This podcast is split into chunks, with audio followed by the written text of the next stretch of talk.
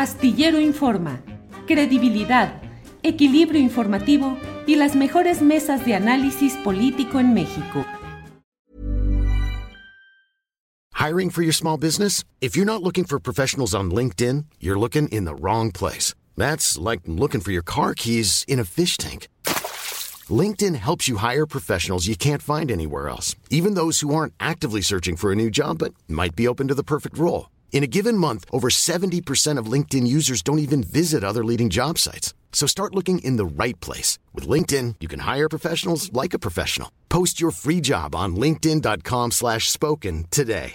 Ready to pop the question and take advantage of 30% off? The jewelers at BlueNile.com have got sparkle down to a science with beautiful lab-grown diamonds worthy of your most brilliant moments. Their lab grown diamonds are independently graded and guaranteed identical to natural diamonds, and they're ready to ship to your door. Go to Bluenile.com to get 30% off select lab grown diamonds. That's Bluenile.com for 30% off lab grown diamonds. Bluenile.com. En la mesa de periodistas, ahí está ya Arturo Cano. Arturo, buenas tardes. Muy buenas tardes, Julio, Juan, Alberto y a todos quienes nos acompañan. Muchas gracias. Juan Becerra Costa, buenas tardes. Buenas tardes, Julio. Un abrazo a ti, Arturo, Alberto y a quienes nos ven este miércoles de olas tormentosas, no solo en México, sino en todo el mundo. Muy bien, Juan. Alberto Nájar, buenas tardes. ¿Cómo estás, Julio? Buenas tardes, buenas tardes, Arturo. Juan, se ve que ahora se hace frío, hasta tú te pusiste tu éter. Sí, sí, sí, sí está, mira. Sí, normalmente Juan sale así, este, eh, con su camisa de sabot. ¡Ah, eso! Eh, muy bien. Bueno, eh, Andrés Ramírez nos comenta una nota de expansión política del martes 7 de diciembre del año pasado, donde, donde se da cuenta, AMLO y parte de su gabinete reciben la tercera dosis de la vacuna contra COVID, que es algo que platicamos ahorita con Rubén Luengas y no supe decir yo si se había puesto la tercera vacuna o no. Sí se puso, según esta nota de expansión política que nos comparte Andrés Ramírez.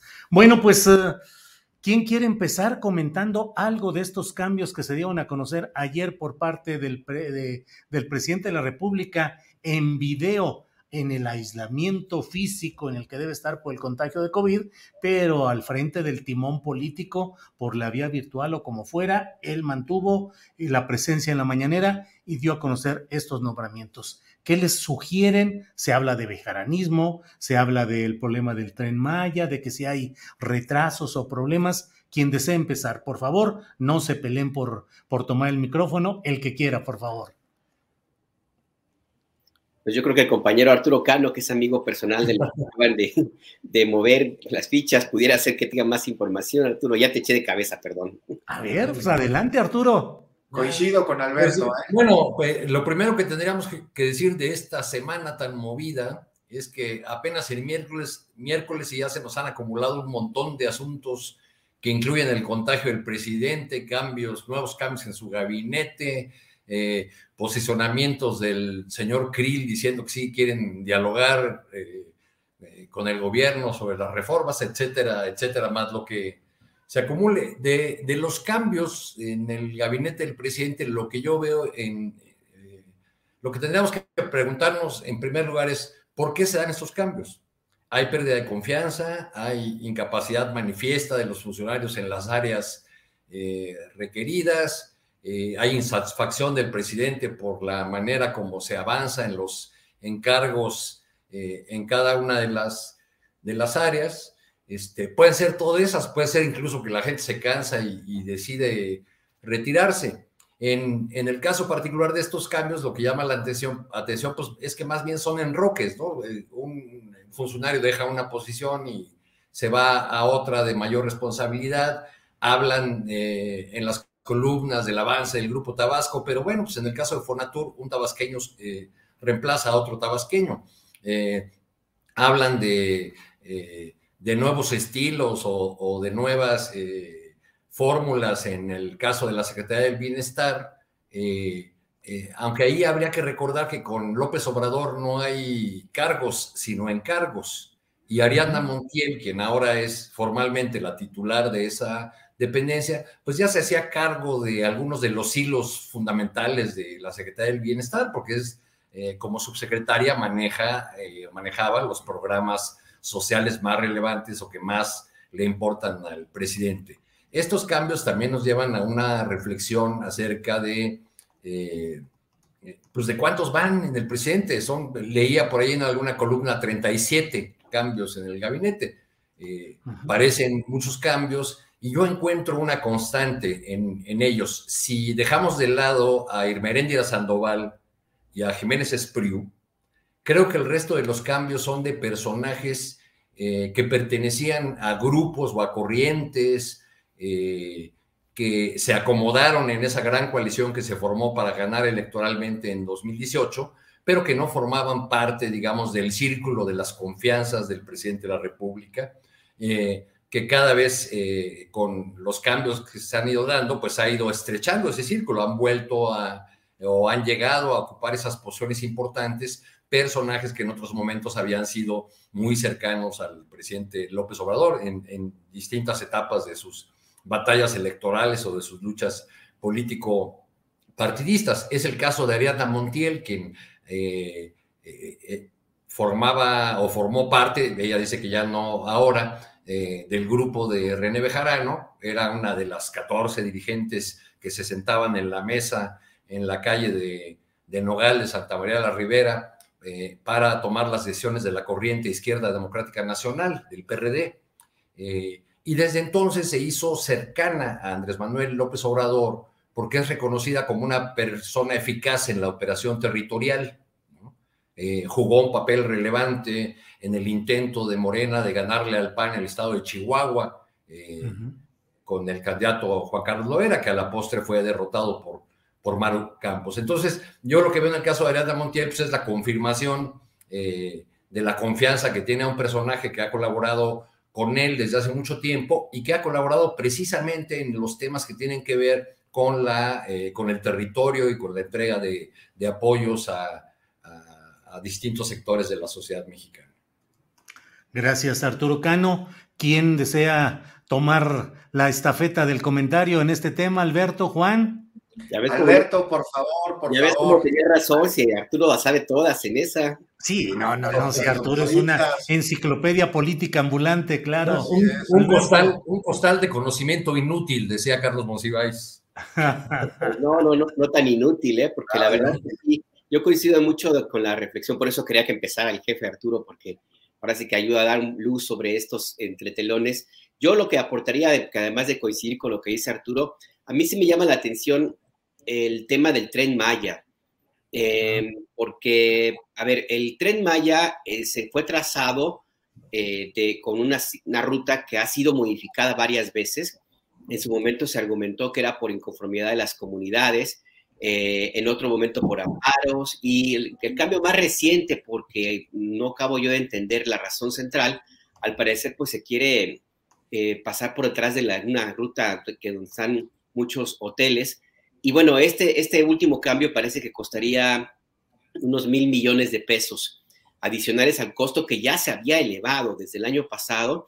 Eh, el responsable del tren Maya, eh, pues el, que fue eh, relevado, pues había comentado básicamente que iba a costar de 160 mil, déjame revisar el dato, 160 mil millones de pesos que se, se, incrementó, le dijo, dijo en el Senado, esto dijo Rogelio Jiménez Pons a cerca de 200 mil eh, millones de, pesos esta obra, que es una de las más emblemáticas para el presidente Andrés Manuel López Obrador.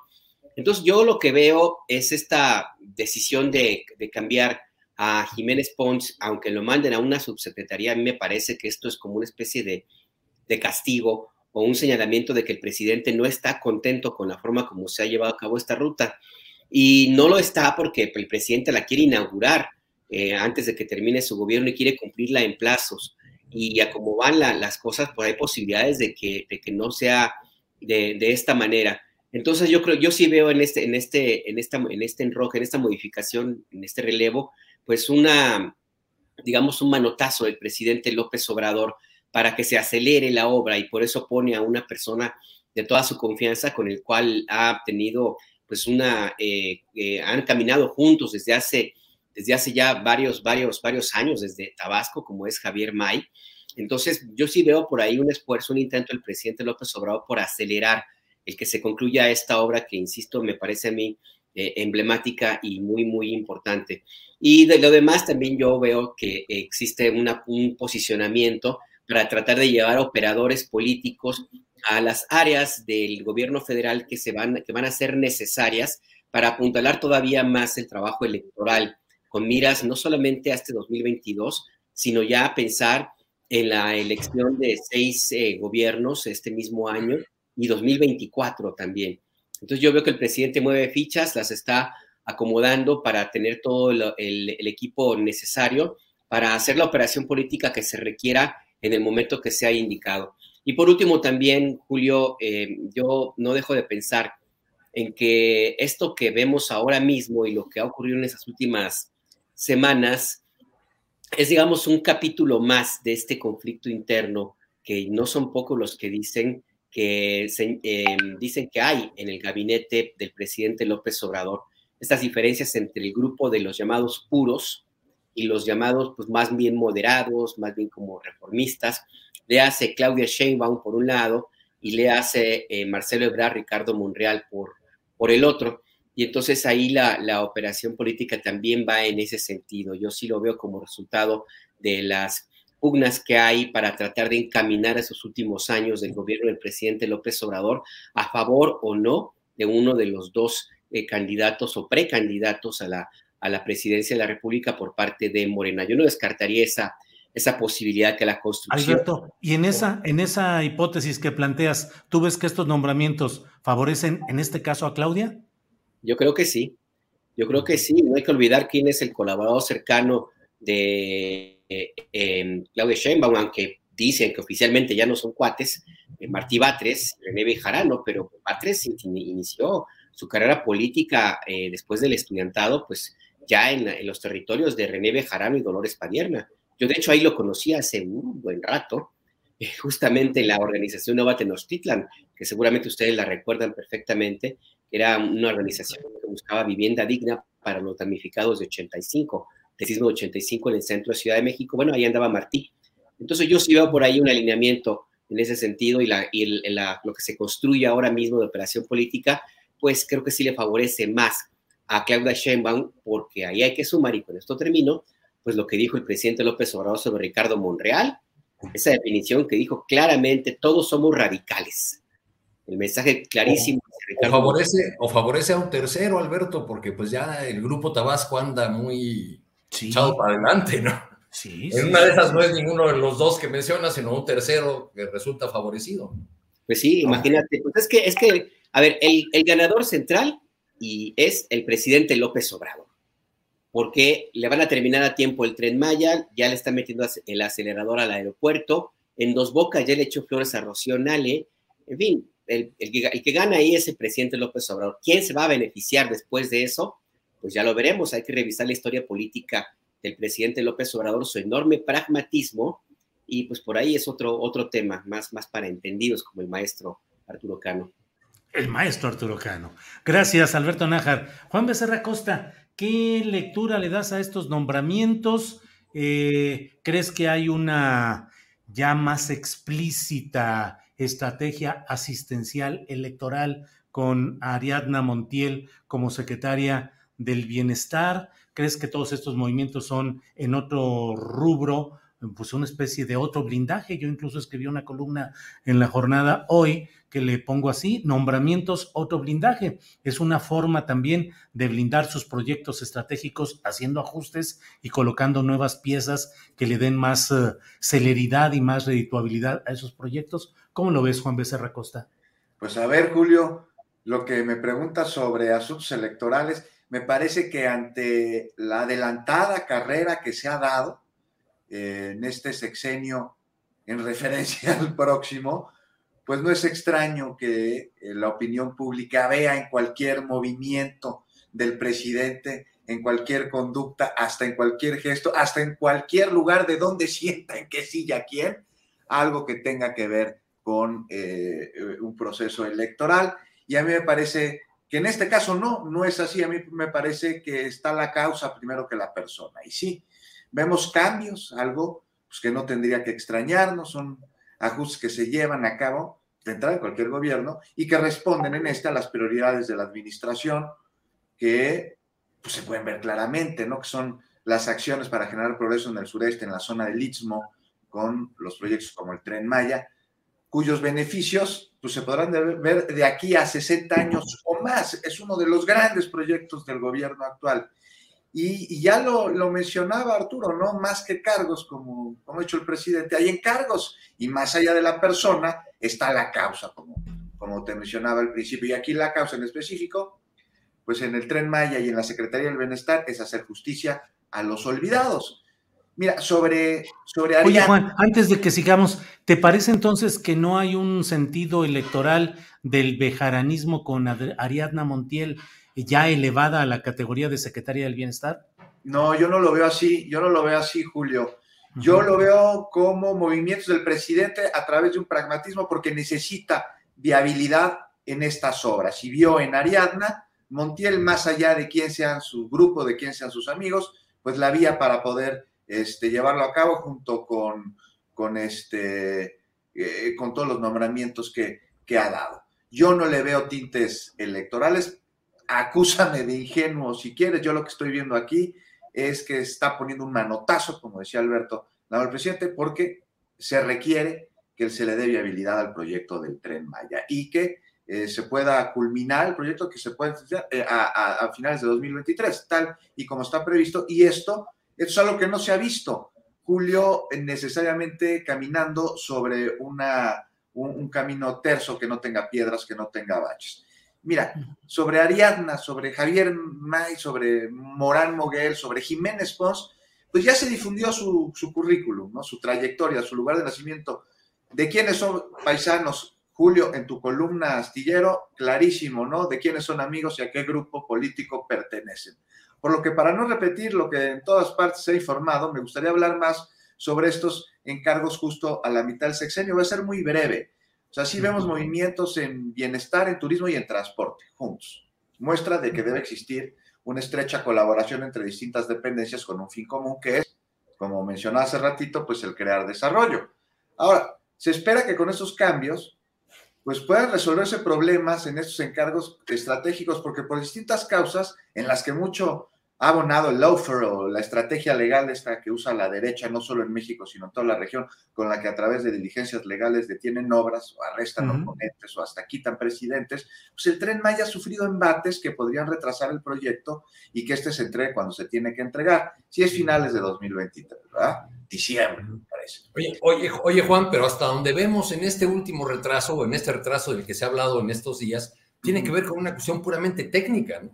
Tiene que ver con una cuestión puramente técnica, pero no ha sido el único, el único bache, el único, este, eh, y, las cuestiones técnicas también se tienen que resolver a través de funcionarios y de, este, encargados que sean competentes y que tengan las habilidades para llevar a cabo una relación interinstitucional como la que se busca con estas dependencias, que son bienestar, que son turismo y que eh, tiene que ver también con, con comunicaciones, ¿o no? Bien, Juan, gracias. Ahora quisiera agregar un, matiz, ya que mencionó Juan a Ariadna Montiel, eh, Julio, eh, decir que yo sí difiero en ubicar a Ariadna Montiel como parte del clan bejaranista, porque efectivamente es su origen ahí estuvo. Pero es una funcionaria que, por lo que me cuentan a mí, eh, gente que está en el sector en área de bienestar, tiene una relación propia y directa y personal con el presidente de la República. Está. No, no es una relación de, que dependa de un grupo. Yo, yo, yo también pienso eso, digo, acúsame de ingenuo, Julio, pero yo creo que aquí, primero que la persona, está la causa. Y ya para acabar, sí espero que, que sea así y que estos funcionarios estén a la altura del encargo que se les, Confió que no jueguen para intereses políticos de cualquiera que sea su grupo pueda ser y que den resultados en otorgar a los mexicanos las millones necesarias que nunca nadie se las ha dado antes, al contrario, este, para que puedan avanzar y salir de un olvido centenario que los ha tenido en la miseria y que en recientes años pues orilló a muchos, a miles a delinquir. Y ya, ahora sí para terminar, aquí sí hay que ponerlo en el renglón, pues lamentable, no sé, ustedes vieron una vez más el discurso clasista de muchos de derecha ante las designaciones. Y voy a poner como ejemplo a Max Kaiser. O sea, tiene el cinismo de criticar a Javier May, de quien dice que tiene como máximo grado estudios la prepa. Bueno, pues él tiene maestría en el extranjero, me, me parece que en la Escuela de Económica de Londres, la London School of Economics, y pero con todo y eso no se dio cuenta cuando colaboró con el gobierno Calderón en la Secretaría de la Función Pública, siendo subsecretario de Responsabilidades Administrativas, del cochinero de corrupción y presencia del crimen organizado en altos funcionarios de ese gobierno. Gracias, Juan. Arturo Cano, por favor, échate un clavado al costal ese de las cosas inútiles, porque quiero preguntarte, ¿crees tú que la carrera política de López Obrador y su llegada a la presidencia de la República pudieron ser obstruidas de manera tajante si René Bejarano hubiese hecho declaraciones en su momento, en el tiempo de los videoescándalos, adversas o que hubieran involucrado al propio Andrés Manuel López Obrador? Es decir, te pregunto si a fin de cuentas cuál ha sido el papel de René Bejarano, hoy tan vilipendiado y un símbolo de la corrupción por aquellos videos, eh, pero qué tanto su manera de manejar las cosas el silencio, el cuidado con el que respondió, incluso en el momento crítico en el cual las cámaras de televisión estaban viéndolo cuando estaba exhibiéndose aquel video famoso. ¿Qué tanto René Bejarano contribuyó al triunfo eh, y a la carrera y al triunfo de López Obrador? Y si de alguna manera el presidente, aunque sea a trasmano, ha tratado de pagar alguna deuda política o algún agradecimiento político a René Bejarano. Bueno, sin duda la discreción, por llamarla de una manera suave, de René Bejarano fue fundamental para que se mantuviese en, en alto una de las señas de identidad del obradorismo, es decir, la honestidad a toda prueba de eh, Andrés Manuel López Obrador.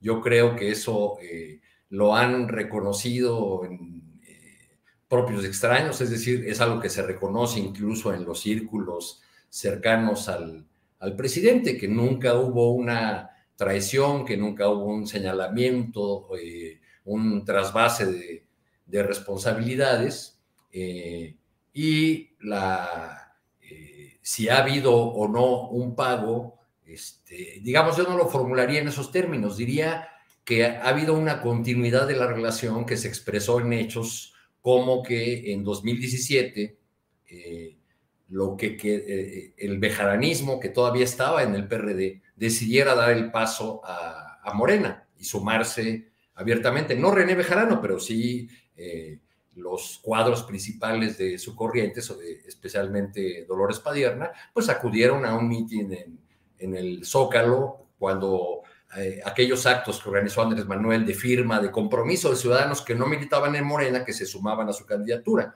En el caso del evento que se realizó en, el Monumento a la Revolución, pues ahí llegó eh, Padierna del brazo de un personaje que se sumaba en ese momento también abiertamente al obradorismo, doña Olga Sánchez Cordero.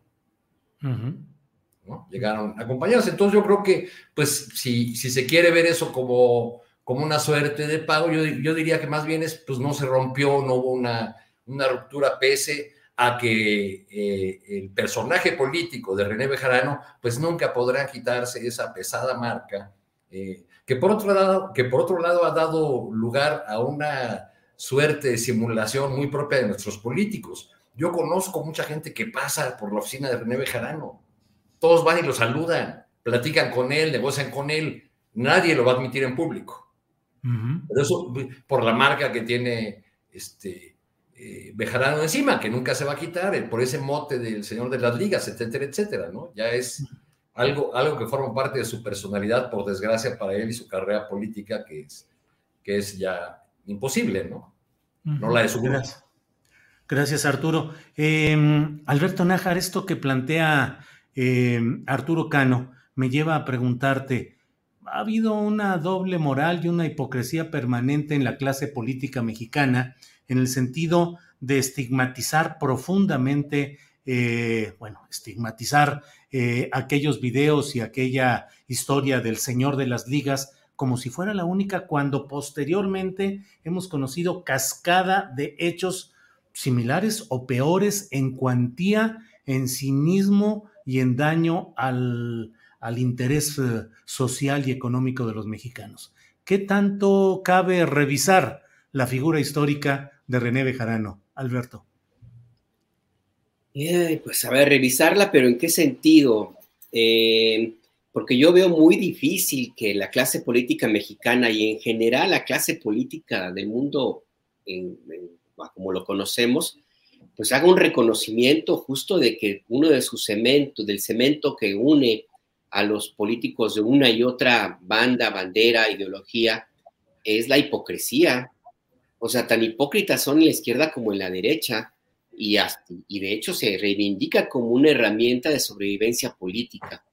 Entonces ahí me parece que habría que hacer una revisión de la figura de, René Bejarano, pero no, no, no encontraría más allá de lo, que, de lo que dice Arturo, que me parece, pues sí, evidentemente que hay que reconocerle el silencio, algunos dicen que es una, una especie de omertá, eh, y ese acuerdo tácito o a lo mejor muy explícito que se hizo, yo no lo sé, para mantener ajeno a la, imagen del entonces jefe de gobierno y ahora presidente de la República, pues de toda esa avalancha de descalificación y de, que había hacia la, actuación de René Bejarano, me, me, parece que fuera de ese reconocimiento no sé hasta dónde pudiera ser que él sea la figura como para hablar de la política y de los de, los, de esa eh, escuela de tener o esa decisión que, que, debe tomar todo político de tragar sapos, ¿no?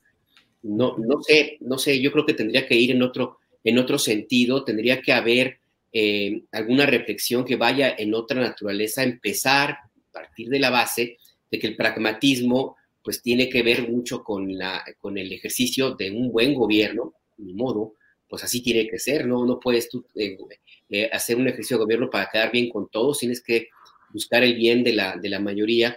Y también, por supuesto, por reconocer que, insisto, que pues, em, hay eh, cadáveres en los closets de prácticamente todos los políticos.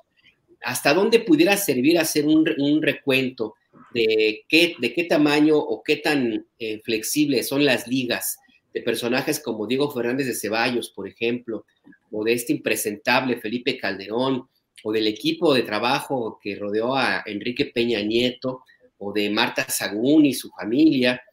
Yo creo que eso tendría que revisarse, pero, pero ¿hasta, dónde, ¿hasta dónde decirlo o plantearlo más allá de lo que ya se conoce?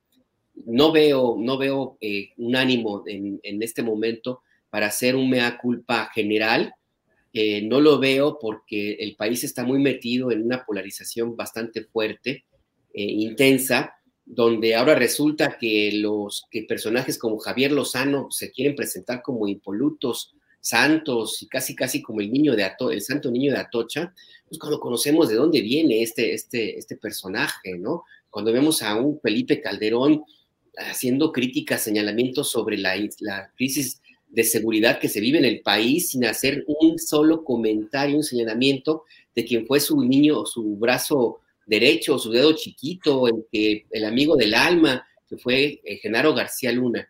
Y de lado también, de modo, de la 4T, pues hay también un intento que me parece a mí un desperdicio, porque tienen la oportunidad de reivindicar el ejercicio de la política como el mismo presidente lo ha dicho, y lo que vemos de pronto, pues es una guerra, una continuación de los usos y costumbres tribales de grupos, no solamente como el, ya casi extinto PRD, sino de movimientos sociales y, políticos de donde provienen una buena parte de los miembros de, eh, prominentes de, este, de, esta, de esta cuarta transformación. Así es que, pues sí, yo creo que habría que hacer una revisión, pero bajo la óptica, la mirada alrededor del personaje René Bejarano, yo creo que habría que ampliar, ampliar el espectro del análisis, porque ahí yo no veo quién te pueda aventar la primera piedra, Julio. Gracias, Alberto. Eh, Juan Becerra Costa, ¿cómo ves la mañanera sin el presidente López Obrador? ¿Cómo has visto la conducción del secretario de Gobernación, Adán Augusto López Hernández? Yo nada más digo con ese acento todavía más tabasqueño que el propio presidente de la República.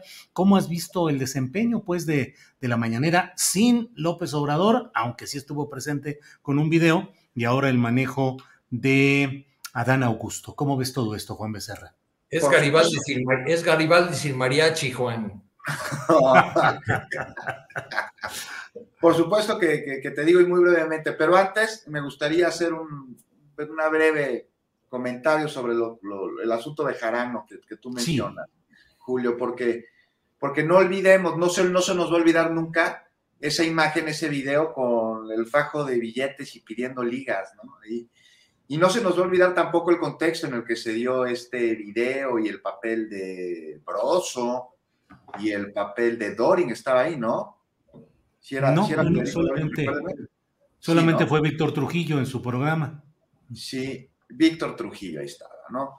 Este, y no olvidemos lo que acaba de pasar en la alcaldía de Cuauhtémoc, que tenemos una, una alcaldesa que bloquea este, personas que la buscan para que les resuelvan este, problemas vecinales y que quiere convertir a la zona rosa en Las Vegas. Y, en fin, ya sabemos quién es Sandra Cuevas, pero ¿quién era la candidata de Morena en esa alcaldía? Pues sí, pues Era Dolores Padierna, íntimamente relacionada con, con, René este, Bejarano. Pues Entonces, pues nada más que, a mí me parece que no representa René Bejarano eh, lo que la cuarta transformación y Morena este, pues traen eh, grabado en el tuétano y precisamente representan aquello que se quiere eh, erradicar. Juan, tú conoces muy bien la política de la Ciudad de México. En otras de las candidaturas de Morena, sí, sí, digo, digo, la nacional y la de la Ciudad de México. Eh, en, candidaturas de la Ciudad de México influyó o se vio la mano del grupo de Bejarano y de Padierna, tanto en algunas que se hayan ganado como en las que se perdieron, aparte de la propia Dolores Padierna. Hey, I'm Ryan Reynolds. Recently, I asked Mint Mobile's legal team if big wireless companies are allowed to raise prices due to inflation. They said yes. And then when I asked if raising prices technically violates those onerous two-year contracts, they said, "What the f*** are you talking about? You insane Hollywood ass." So to recap, we're cutting the price of Mint Unlimited from $30 a month to just $15 a month. Give it a try at mintmobile.com slash switch. $45 up front for three months plus taxes and fees. Promoting for new customers for limited time. Unlimited more than 40 gigabytes per month. Slows. Full terms at mintmobile.com. Many of us have those stubborn pounds that seem impossible to lose, no matter how good we eat or how hard we work out. My solution is plush care. PlushCare is a leading telehealth provider with doctors who are there for you day and night to partner with you in your weight loss journey. They can prescribe FDA-approved weight loss medications like Wagovi and Zepbound for those who qualify. Plus, they accept most insurance plans. To get started, visit plushcare.com slash weight loss. That's plushcare.com slash weight loss. Pero no te lo podría, no te lo podría afirmar, este, Julio. Yo creo que eh, es un asunto el de las alcaldías que perdió Morena en las pasadas elecciones intermedias que trae un poquito de mucho, incluido una guerra sucia por parte de la oposición que eh, se da en un momento muy complicado en la Ciudad de México, que es el accidente de la línea 12 del metro, a lo que se suma también algunos candidatos que me parece que no tenían el perfil para representar a Morena en las urnas y que el ir a votar por ellos de alguna manera significaba ir a votar por un poco de lo que queremos erradicar, de lo anterior, de ese PRD tribal que, que no nos representa, del cual no salimos, del cual se dividió porque ya no era el movimiento con el que nació con el Frente Democrático Nacional. Entonces, pues sí, me parece que, que, sí, que sí pudieron haber influido. Hay que ver con quién más operaron, ¿no? Para que, eh, y contra quién operaron también, porque esto no lo podemos desestimar. También quién, quién se encargó de poner a, a esta mujer este, Cuevas encargada, digo, como candidata para la alcaldía Cuauhtémoc y cuáles fueron los apoyos que recibieron y cuál fue la operación para que triunfara en las urnas. Eso tampoco lo podemos desestimar, Julio. Y bueno, ya, ya entrándole al tema de la, de cómo dices, la mañanera, ¿cómo dijiste, Arturo? Garibaldi sin mariachi. Sí, sí, sí. Bueno, pues aquí sí voy a ser muy breve, porque me parece que yo no tengo mucho que decir al respecto. O sea, el presidente se contagia de nuevo, Espero que se recupere pronto, que no tenga malestar ni síntomas más allá del dolor de garganta que Dios nos contó que siente. Y bueno, pues por segunda vez las mañanas son encabezadas por un titular de la Secretaría de Gobernación, ¿no? Hace un año por Olga Sánchez Cordero, que me parece que lo hizo muy bien, lo hizo de manera fenomenal. De hecho, me tocó ir, creo que un par que estaba, estaba ella y las manejaba muy, muy bien. Era mucho cómo le daba la, la, voz, a, cómo nos daba la voz a los reporteros que por ahí andábamos, le llamaba la atención la, la, manera en la que te vestías. Entonces, al ratito ya todo el mundo se empezó a vestir chillón para que la secretaria de Gobernación diera la palabra. Ahora es Adán Augusto, quien a, a mi parecer también lo hace muy bien y da seguimiento a este ejercicio de transparencia y de comunicación entre el gobierno y la ciudadanía que marca la agenda del día y que la verdad se agradece. Pero, pues sí hace falta el presidente, ¿no? En Palacio Nacional, dando la mañanera todos los días, cómo lleva los temas, cómo los saca, cómo hila, cómo de una cosa construye otra totalmente, aparentemente distinta y que a la mera hora no lo es, pues sí, el presidente es único, es un animal político y tiene una capacidad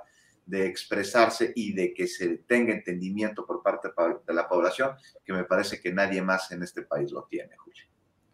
Gracias, Juan Becerra Costa. Eh, Arturo Cano, por favor, desarrolla con más amplitud tu tesis doctoral de la mañanera como un Garibaldi sin mariachis. ¿Qué te parece la ausencia del presidente López Obrador y qué te parece la conducción de este tabasqueño del cual mencionas pues que tiene sus bemoles y sus puntos interesantes que entiendo. Eh, Artur, por favor, dinos.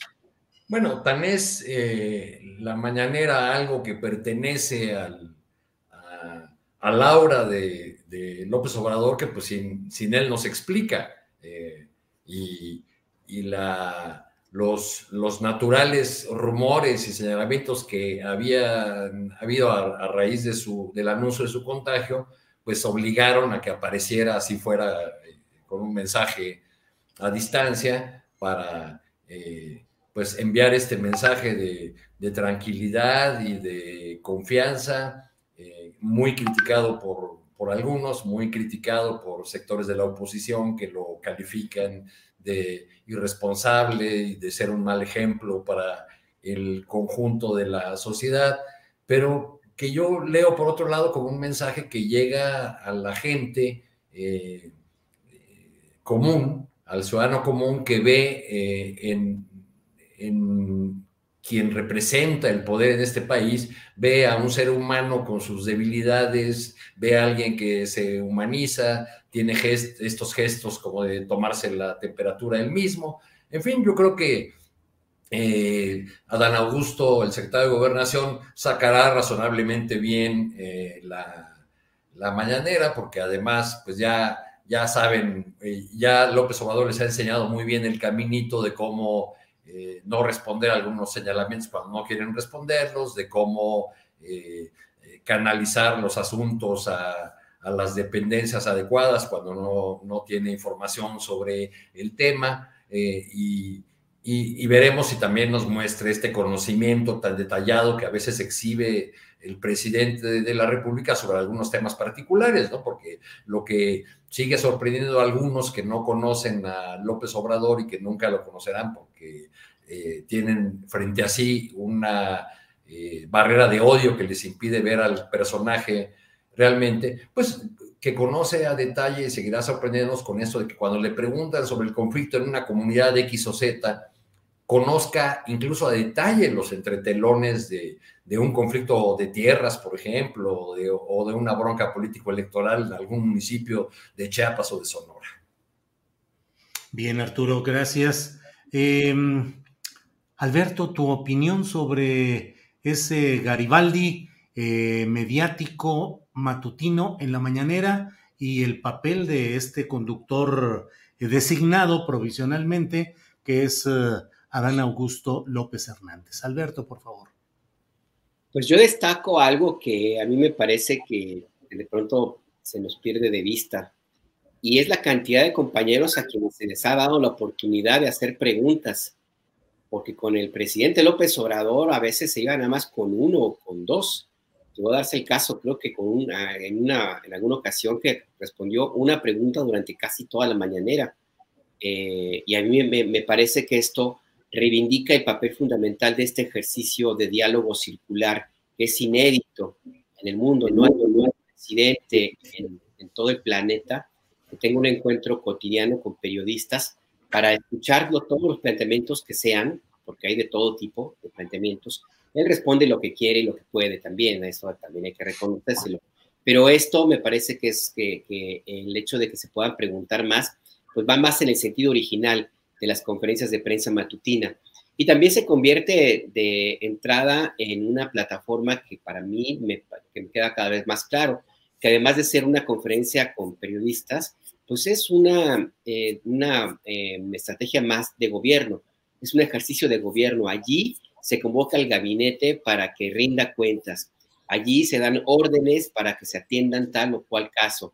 Se mandan mensajes políticos, se hace política exterior, se han presentado allí algunos de los temas que al presidente le parecen relevantes, ha convocado a entregar medallas, se han firmado acuerdos, en fin, que la, reunión, las, las conferencias en Palacio Nacional, pues sí se han convertido en algo fundamental para, y en el sello específico del gobierno del presidente López Obrador. Y por supuesto que el secretario de Gobernación, pues no come lumbre, no se va a meter en terrenos eh, complicados, no de ninguna manera va a querer em, eh, ir en contra de algún planteamiento que sabe que el presidente López Obrador no estaría de acuerdo. Y lo que hace es básicamente una especie como de nadar de muertito, ¿no? Porque si revisamos bien las respuestas que ha dado, no hay como algo más concreto, algo más en, comprometido, más específico, inclusive dentro del área que le tocaría, como es la de gobernación, como fue el caso hoy en la mañana que le preguntaban sobre un tema y que lo derivó al subsecretario Alejandro Encinas, le han preguntado sobre migración y pues también le da la vuelta. Entonces, a mí, me parece que por un lado, pues está bien que se dé oportunidad, nada más por una cuestión puramente estratégica, a las preguntas de más compañeros. Ahí dependerá de los compañeros si quieren o no la capacidad de aprovechar el, momento. Pero a mí me parece que pues que es algo que es, como mantener pues eh, el mismo estilo el presidente López Obrador. No esperaba algo distinto más allá de que, de que Adán Augusto pues también conoce de algunos temas y conoce muy bien al presidente López Obrador, son amigos de hace mucho tiempo. Yo apuntaría más a pensar hacia futuro y con esto cierro, Julio, en caso de que el 2024 eh, la 4T se mantenga en el gobierno, ¿ustedes cómo se imaginan una conferencia de prensa matutina? ¿Las, ¿Se mantendrían? ¿Cómo sería? Por ejemplo, si sí. las tiene todos los días, eh, Marcelo Ebrard eh, hace conferencias de prensa donde nada más lee un comunicado y, eh, o escucha dos, tres preguntas previamente seleccionadas. Claudia Sheinbaum pues también tiene su ejercicio, pero le cuesta, incluso lo ves tú, lenguaje corporal es muy distinto al que tiene el presidente López Obrador. Yo pensaría más bien no detenernos tanto en Adán Augusto, sino en lo que viene. sí. ¿Cómo serían? Sí, coincido plenamente. Es eh, de hecho, es una pregunta que quería plantear, ya lo has respondido, eh, pero ¿qué tanto las mañaneras van a quedar como una, pues una herencia positiva con todos sus asegúnes, los que se le quieran poner, pero finalmente como una herencia positiva de esta, de este sexenio obradorista, porque ¿qué va a ser el que llegue? ¿Qué van a hacer los nuevos gobernantes? ¿Mantendrán ese esquema de la información constante cotidiana o se van a refugiar en lo de siempre, en el boletín, en las conferencias de prensa con dos, tres preguntas y se acabó o sin preguntas. Bueno, eh, Juan Becerra Costa, no somos especialistas en asuntos económicos, pero desde el punto de vista político y periodístico, ¿cómo ves este asunto de Citigroup que se va de México en ciertas facetas de su actividad, se queda solo con lo de élite, lo empresarial, cuentas eh, privilegiadas, lo demás lo deja, lo pone a la venta, pone a la venta Banamex y hay ya tiradores que aspiran a quedarse con él, entre ellos Ricardo Salinas Pliego. ¿Qué opinas, Juan Becerra Costa? Sí, te digo, no, tienes razón, no somos especialistas financieros, pero somos periodistas y pues por ahí hay un par de fuentes en asuntos financieros con las que nos podemos asesorar con las que se hable. Rápidamente te digo que eh, con lo que preguntabas de la mañanera, pues sí tendrá la próxima administración, si gana el candidato que sea, la candidata que sea de Morena, sí tendrá, me parece, que llevar a, cabo este ejercicio y tendrá que irse perfeccionando para ser como el actual o incluso mejor, porque es parte de la transformación que se está buscando en el país. La, imagínate esta transformación sin mañanera, no, no, no me parece que, que funcionaría y tiene que trascender a la persona del presidente López Obrador, y, sin duda alguna. Pero bueno, ya sobre lo de City Banamex, Pues aquí la gran pregunta es, pues ¿por qué Citigroup vende Banamex, no? Ellos pues responden ahí medio parcamente que es por una estrategia global que tienen y ya no dijeron mucho más. Pero eso es algo que se ha visto con anterioridad en venta de operaciones de banca en otros países, varios en Asia y aquí en, en el continente, me parece que Guatemala, Costa Rica y Panamá, creo que por ahí un par más. Pero aún así costa trabajo, ¿no? Por más de que sea una estrategia global y de que hayan vendido en otros países, pues de fondo, pues para quienes no somos especialistas, como tú dices, financieros, pues ¿por qué vender un banco con tanta presencia, no? Pues tiene una enorme cantidad de sucursales, ¿cuántos cuentavientes no tiene Banamex? Y las utilidades, por ahí le estuve rascando, pues están en promedio más de los 2 mil millones de dólares. Ahora, no es el Banamex que era antes, ¿no? Y podría tener que ver con que el banco ha perdido clientes en el mercado y de ser el gran banco en México, el número uno, ahora es el tercero o el cuarto, según me dice. Pero también puede tener que ver, sin excluir lo anterior, que pues como los gabachos se van a Tijuana a hacer lo que ni pueden hacer en San Diego, pues Citibank Banamex también podía hacer cosas aquí que no podía hacer en otros lados, como cobrar comisiones altísimas, por ejemplo, con las afores o tasas de intereses que en sus países, pues de origen sería imposible. Y eso ya no es tan así. Y aquí lo más interesante ahora será ver quién se queda con el banco, ¿no? ¿Quién lo va a comprar? O sea, será otra institución extranjera o como mencionabas ahí que se apuntan a algún empresario mexicano, Salinas Pliego. Pues muy bien que se apunte Salinas Pliego, ¿no? Nomás que estaría bueno que se aclare antes todo lo relacionado con supuestas faltas de, de pagos de impuestos para alguna de sus empresas. También se habla de Carlos Slim, no sé si él se haya mencionado, me parece que lo han señalado, ¿no? Que podría sí, lo han señalado, sí. Que podría estar interesado. Bueno, pues cuando se, ve, se vende algo grande en México y que cuesta tanto, pues siempre se señala a Carlos Slim como posible interesado. Habríamos de ver, ya estuvo interesado alguna vez en Banamex cuando se desprivatizó la banca en 1992, 10 años después de que la privatizó López Portillo. Y por lo que me contaron, parece que pujó, pero que su antiguo socio, de quien se separó, Roberto Hernández, se llevó ese banco después de un proceso que no estuvo exento de señalamientos de ser favorecedor al grupo Hernández, quien, quien después, hazme favor, personificó el dicho de banquero rico, banco pobre, tanto que tuvimos que rescatarlo a través del FOBAPRO a nosotros, los ciudadanos de a pie, nuestros papás, nuestros hijos, y, y lo van a seguir haciendo nuestros nietos para que pues Hernández, después de vaciar Banamex, de que se le rescatara, vendiera a Citigroup y se quedara con millones. Aquí me parece que por el momento lo que tiene que haber es certeza para los cuentavientes del banco, ¿no? Saber qué va a pasar con sus cuentas de ahorro, qué va a pasar con sus tasas de interés, qué va a pasar con sus créditos, con sus hipotecas, porque dentro de la población no especialista en temas financieros, sí hay nerviosismo e incertidumbre con respecto a lo que va a pasar con, su banco, donde tienen sus ahorros, donde les depositan su nómina. Muchos están pensando ya en el colchón. Sí, sí, sí, así es, en el buen sentido económico. así es, en ese, Juan Becerra. Arturo Cano, ¿alguna vez cubriste fuente económica en tus inicios de reportero como suplente? Pues no, pero ya sabes que como uno es todoterreno, de repente le, le tocaba cubrir algún evento financiero. Y recuerdo que alguna vez entrevisté al presidente de la Bolsa Mexicana de Valores, cuyo nombre no recuerdo ahorita, entonces pues, no sé. Bien, eh, recuerdo yo cuando llegué al uno más uno que estaban como reporteros de la fuente económica en uno más uno estaba eh, Eduardo Mora Tavares que era el gran reportero de asuntos económicos y que no dejaba que se tocara o que se moviera la información económica por suplentes, que yo entré al uno más uno como, suple como reportero que cubría las ausencias de todos, me tocaba a veces la información económica y era siempre complicada y difícil de entender. Entonces, Arturo, sobre este tema de Banamex, más allá de los detalles económicos, técnicos específicos, ¿cómo ves esta salida que algunos adversarios de la llamada cuarta transformación dicen que es una muestra de inestabilidad o preocupación de los grandes capitales. Ya el propio gobierno ha dicho que no hay tal, que no lo ven así. Eh, ¿Quién puede quedar? Eh, Salinas Pliego ya dijo que él se interesa, que cuánto quieren por el changarro y que él lo abriría de 9 de la mañana a 9 de la noche, 365 días. Y también la versión de que Slim como dice. Aclaró, aclaró si, va si también va a vender en abonos en Banamex o no. Pues eh, no, seguramente las sucursales van a estar ahí en esos lugares. ¿Cómo ves todo en, general?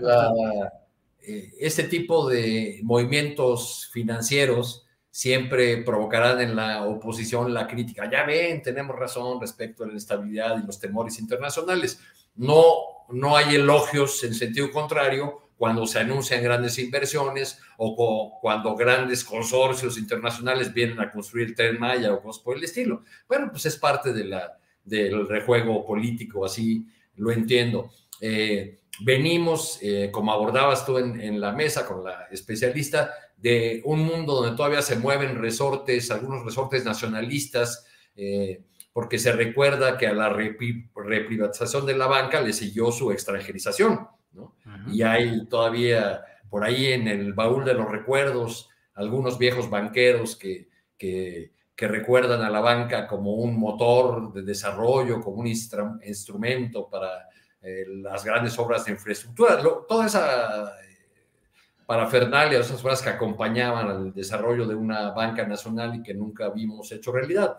Lo que me llama la atención eh, con este anuncio pues es otra vez la arrogancia de Salinas Pliego que, que habla de una adquisición tan enorme como si se tratara de una tiendita eh, y que además se reivindica nacionalista y eh, un, personaje comprometido por México y bla, bla. Eh, la, la, compañera, la compañera experta decía que no había señales más allá de los señalamientos en algunas columnas, columnas de que Steam estuviese interesado y, ponía este ejemplo de, pues hubiera hecho crecer Inbursa, ¿no? Porque ya finalmente ya tiene un banco, pero eso no ha sido de, de su interés. Entonces yo creo que pues seguirá dando este ruido para especialistas y, y que no eh, tendrá mayores repercusiones eh, de no ser porque ahora el gobierno del observador se pueda colgar la medalla de haber cobrado impuestos por esta transacción, cosa que en el pasado fue Vicente Fox, ¿no? El que permitió que no hubiera pago de impuestos en esa transacción millonaria de la compra, precisamente a Roberto Hernández por Citigroup, que ahora deja lo que compró en aquella ocasión.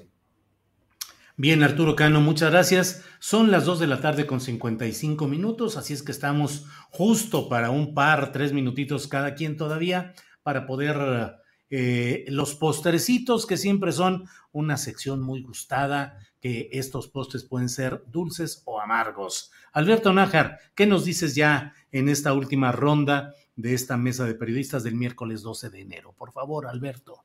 Gracias, gracias, Julio. Dos temas rapidísimo. La decisión de vender Citigroup, su área de banca de consumo, o sea, la que nos toca a los mortales, tiene que ver por una cuestión no solamente, como lo dijo el banco, de ser más eficiente y concentrarse en las áreas donde es, más competitivo, que son pues la tecnología, las grandes corporaciones, etcétera.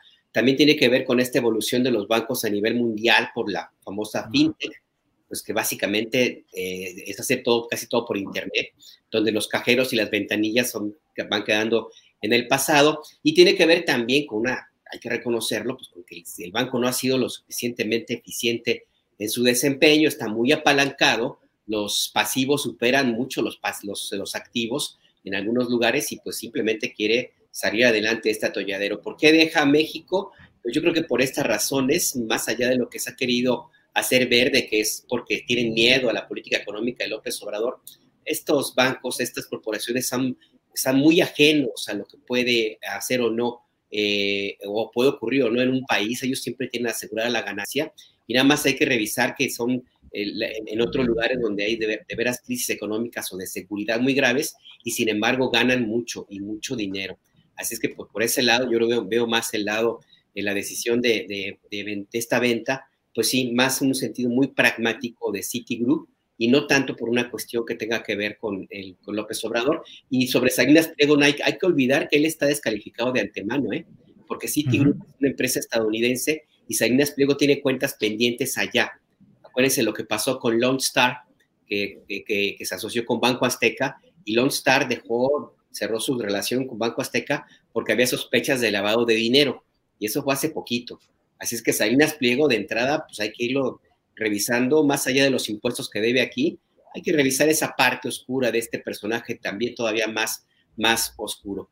Y pues del postrecito, pues yo me voy con la señorita Bichis, hay que revisarlo. Mm. Híjole, hoy sí que me parece que, no sé, no sé, ya, o sea, eso de meter redes sociales van eh, y personajes ahí medio raros de, Twitter van en contrasentido al espíritu original de esa sección que tendría que revisarse. ¿Qué es lo que te provocó más esa reacción o ese análisis, Alberto? Es que se ha publicado informaciones que son todavía más, eh, más en el sentido de lo que tiene que eh, el original, pues, hay, hay bulos y, y, temas que son realmente escandalosos, como esto de la venta Citigroup. Eh, por ejemplo, ayer este, el bachiller López Dóriga, en cuanto se anunció el, la venta, ya empezó a tuitear que, era, que empezaba la estampida de bancos, cuando evidentemente es otra cosa. Entonces, ese tipo de cosas, de temas son los que deberían incluirse, por ejemplo, y otros. Y en cambio, pues se ha dedicado a presentar a personajes de la República de Twitter que son ciertamente menores, ¿no? Entonces, a mí me parece que no, que no va por allí. Y el sentido tiene que ver un poco más, a ver, ¿cuál es el, punto básico de por qué existen este tipo de, de situaciones? Sí hay mucho odio, hay manipulaciones y desinformación, sí, pero tiene que haber autocrítica es bien complicado conseguir entrevistas, es muy difícil conseguir información. O sea, también tiene que haber esa parte, o sea, no todo es manipulación y odio, ¿eh? También hay una, una eh, idea de seguir operando en términos de comunicación exactamente igual que en 1970, 1980, o el gobierno de Peña Nieto, o sea, no ha cambiado mucho. Hay mucha, mucha falta de transparencia y muchísima burocracia, de veras. bueno, ¿qué les digo? Ustedes lo saben mejor. Así es, gracias Alberto. Eh, Juan Becerra Costa, postrecito, por favor. Postrecito, pues es amargo, postrecito, porque tiene que ver con la enorme cantidad de contagios por COVID que se han desatado durante los últimos días. Y si bien estos contagios no, no, no, no ha habido mayor hospitalizaciones, se mantiene el número de camas en, hospitales este, pues sin ocupar y también el número de fallecimientos pues no ha crecido exponencialmente, nada que ver con olas anteriores, este, pues, lo que nos indica que eh, estos contagios pues generan eh, pocas complicaciones en los pacientes. Lo que sí hemos visto es una oleada de personas que corre a los kioscos que hay en la Ciudad de México para detectarse el COVID, para hacerse una prueba. Y aquí es muy, muy amargo además también el dulcecito, porque esto se le suma que caray, hay una enorme cantidad de medios de comunicación que lo que están haciendo es alarmar a la población, le están infundiendo miedo y a mí me parece que es absolutamente irresponsable eh, eh, eh, este manejo de información que causa pánico en los ciudadanos y que los, los lleva a no informarse, a desinformarse y a correr, por ejemplo, estos kioscos donde están llevando a cabo las pruebas COVID-19 eh, logrando con ello que este, pudiese haber escasez y entonces personas que sí requieren de hacerse la prueba no la tengan en los kioscos, entonces ¿a dónde tienen que acudir?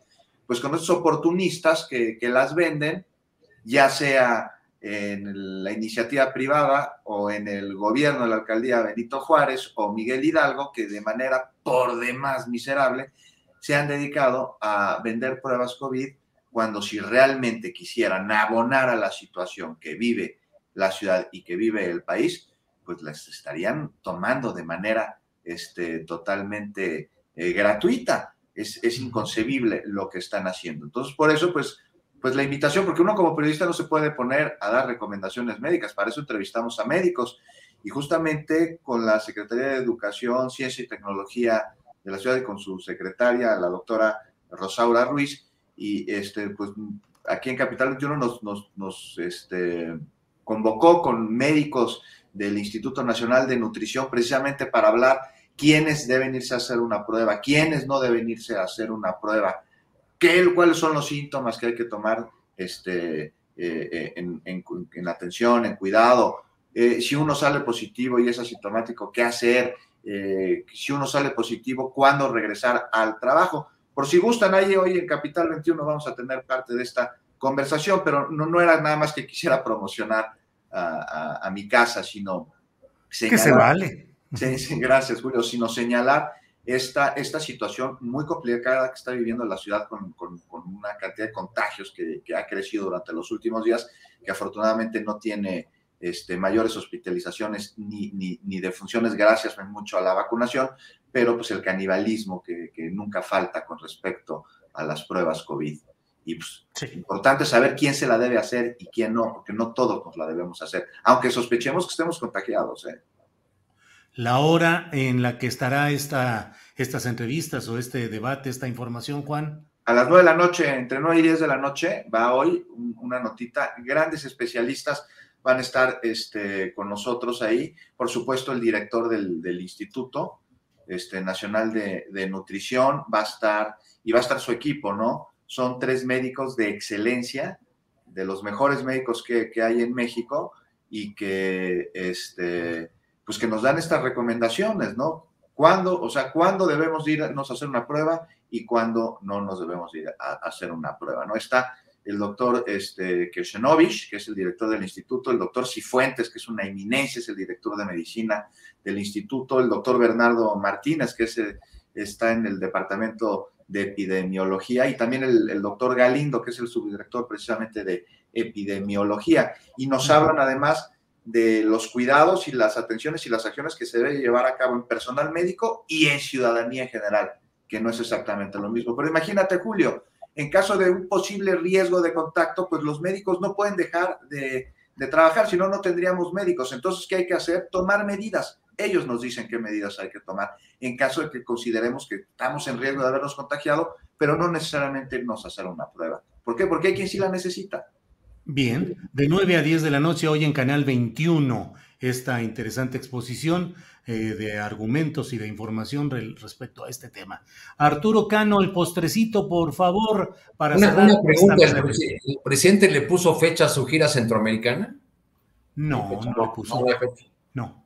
No. Bueno, pues eh, con un, postrecito con sabor a baleada o a pupusa, eh, pronto habrá una gira centroamericana del presidente. Quizá la ocasión sea eh, la asunción del cargo de Xiomara Castro como presidenta de, Honduras, que ocurrirá el 27 de enero. el, tema el tema de la migración nos une irremediablemente con, Centroamérica y, y, ojalá en este viaje el presidente haya eh, propuestas que aterricen y que vayan apuntando a esa solución de fondo que plantea el presidente López Obrador, aunque lamentablemente ha habido muy poco avance, sobre todo por la falta de respaldo de Estados Unidos en esa materia. Y ya, eh, por último, un, un postrecito que dejo, preguntón que dejo en torno de dos preguntas que, que me surgen de, de comentarios políticos muy recientes. ¿Es el presidente de la República, López Obrador, quien se radicaliza o es su gabinete el que se modera? Híjole. Se, premia, se premia Julio, Juan Alberto, ¿se premia la lealtad o más bien se recurre a la lealtad como única vía para poder cumplir con los compromisos adquiridos de grandes proyectos? Es que no se me, después de que estemos comentando, pero creo que vamos a seguir sobre ese asunto porque no, no tiene que ver nada más con esta coyuntura. ¿no? Se vale, pones el tema fuerte, polémico, cuando ya estamos cerrando. ¿Qué es esto, Alberto Nagar? ¿Así ha sido siempre Arturo Cano? Es, ahora sí como dirían que, ¿cómo se dice abuso de confianza? No sé, porque él es el que sabe, es el maestro, el maestro de Morena, de la izquierda. Es la tarea, es la tarea entonces, Alberto. Es la tarea. Bueno, vamos a ver si le entramos en otra mesa a un tema específico así y lo vamos analizando. Pues gracias a los tres, Juan, Arturo, Alberto, gracias por estar en este miércoles 12 de enero. Abrazos. Gracias a todos. Cuídense. Hasta luego. Nada une a la familia que los deliciosos huevos de Eggland's Best. Nos encanta su sabor, siempre delicioso y fresco de granja, además de la mejor nutrición como 6 veces más vitamina D, 10 veces más vitamina E y 25% menos de grasa saturada que los huevos regulares. Para nosotros son huevos cocinados de la forma que más nos guste, siempre y cuando sean los mejores. Eggland's Best. Mejor sabor, mejor nutrición, mejores huevos. Visita egglandsbest.com para más información. ACAST powers the world's best podcasts. Here's a show that we recommend. The Real Housewives is a guilty pleasure for most, but if you're looking to not feel guilty about that pleasure, tune in to Everything Iconic with me, Danny Pellegrino, where I break down all the messy moments and behind the scenes antics of Bravo's popular franchise. And on Everything Iconic, I also interview celebrity guests like Kelly Ripa, Kiki Palmer, Drew Barrymore, Cameron Diaz, and more about their guilty pleasures, their past work, and so much more. So if you're pop culture obsessed and find yourself watching way too much reality TV like me, tune in to Everything Iconic with Danny Pellegrino wherever you listen to podcasts. ACAST helps creators launch, grow, and monetize their podcasts everywhere. ACAST.com. Para que te enteres del próximo noticiero, suscríbete y dale follow en Apple, Spotify, Amazon Music, Google o donde sea que escuches podcast. Te invitamos a visitar nuestra página julioastillero.com.